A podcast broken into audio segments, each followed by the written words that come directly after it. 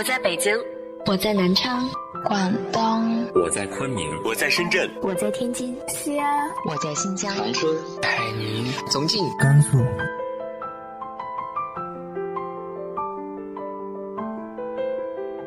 这里是 FM 幺八零八四，昨天的你的现在的未来，我是主播背着吉他的蝙蝠女侠。无论你在哪儿，这里都有我的温暖等你。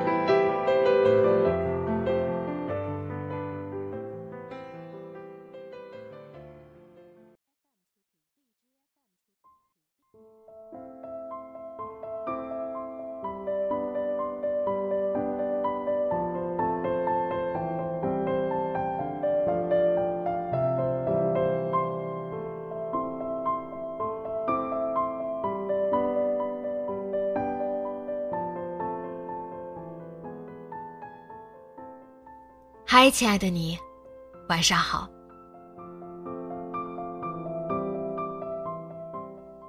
我读过很多家庭关系的文章，其实原生家庭对我们来说，它的影响可大可小，可好可坏。最根本的，全在于我们自己是如何理解的。今天和大家分享的文章来自于邓安庆的。恨而不能的独立。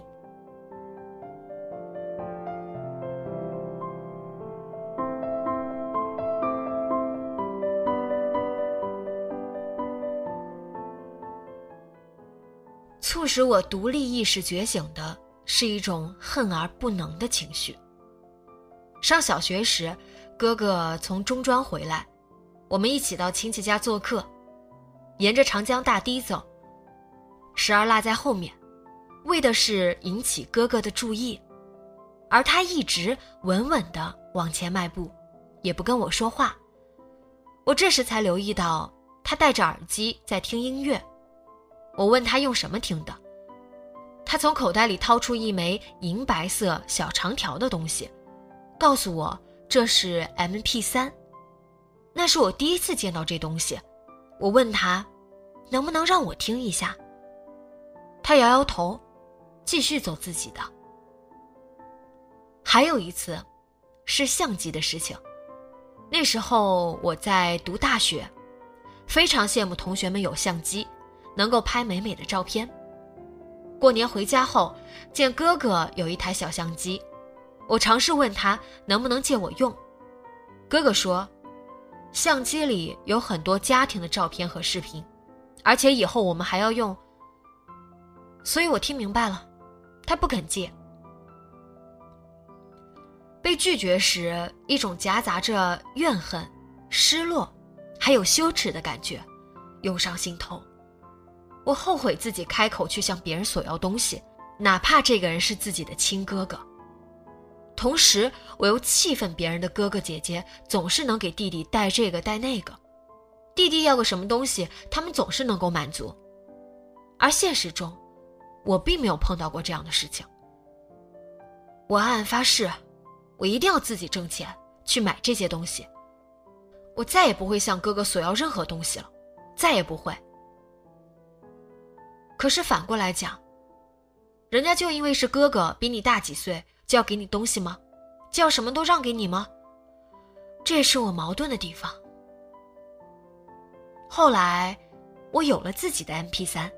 也有了自己的相机，我憋着这一股气买到东西后，心里有一种复仇的快感。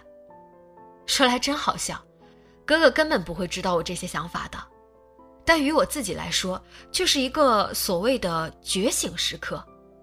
我不要依赖别人，我自己想要的，我自己去挣。我也不要再受到那种被拒绝后的羞耻和尴尬。从工作后到现在，我再也没有从家人那里索取什么。我发现，我只要跟家人相处，会特别敏感，他们的一句话、一件事，我心里都会很容易紧张，容易把事情放大，还容易冲动任性。我从我哥哥那里，因为从小到大升起过的索取念头从未满足过。心理上就疏离的特别远。我心里好多这样的小刺，一根根从累积的岁月中长出来，他们从未拔出过。事情仿佛倒了过来，换成家人对我的期盼和索取。我没有按照我父母的意愿，长成一个三十多岁成家立业的模样。我飘在外面这些年，做了些什么事情，他们不知，也不懂。而我其实心中渴望得到他们的认可，但我知道，这是不可能的了。我有过荣耀时刻，也有过特别落魄的时候。我笑，我哭。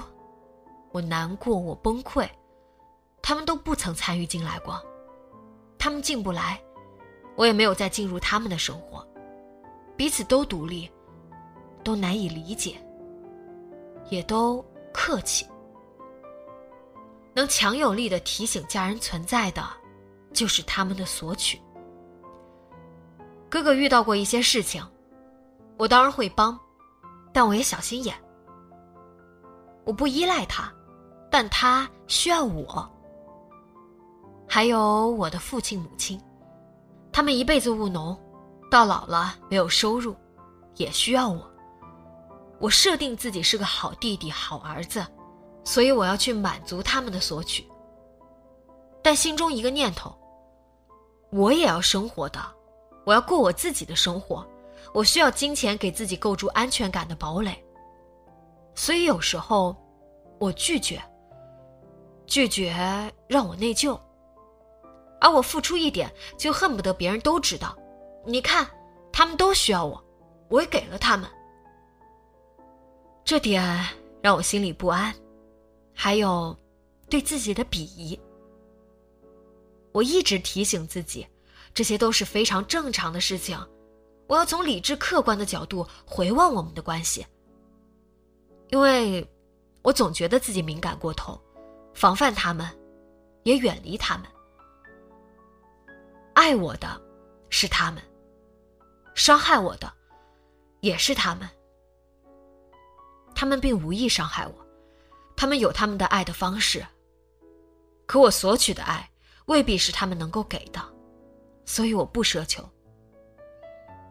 而我给他们的，是他们需要的吗？他们没有说过。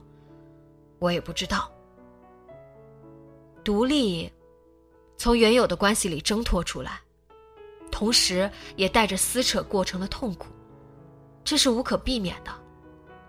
越到人生的后半程，大家都各自走自己的路，除了血缘上的牵绊外，终究都会成为对方世界的陌生人吧。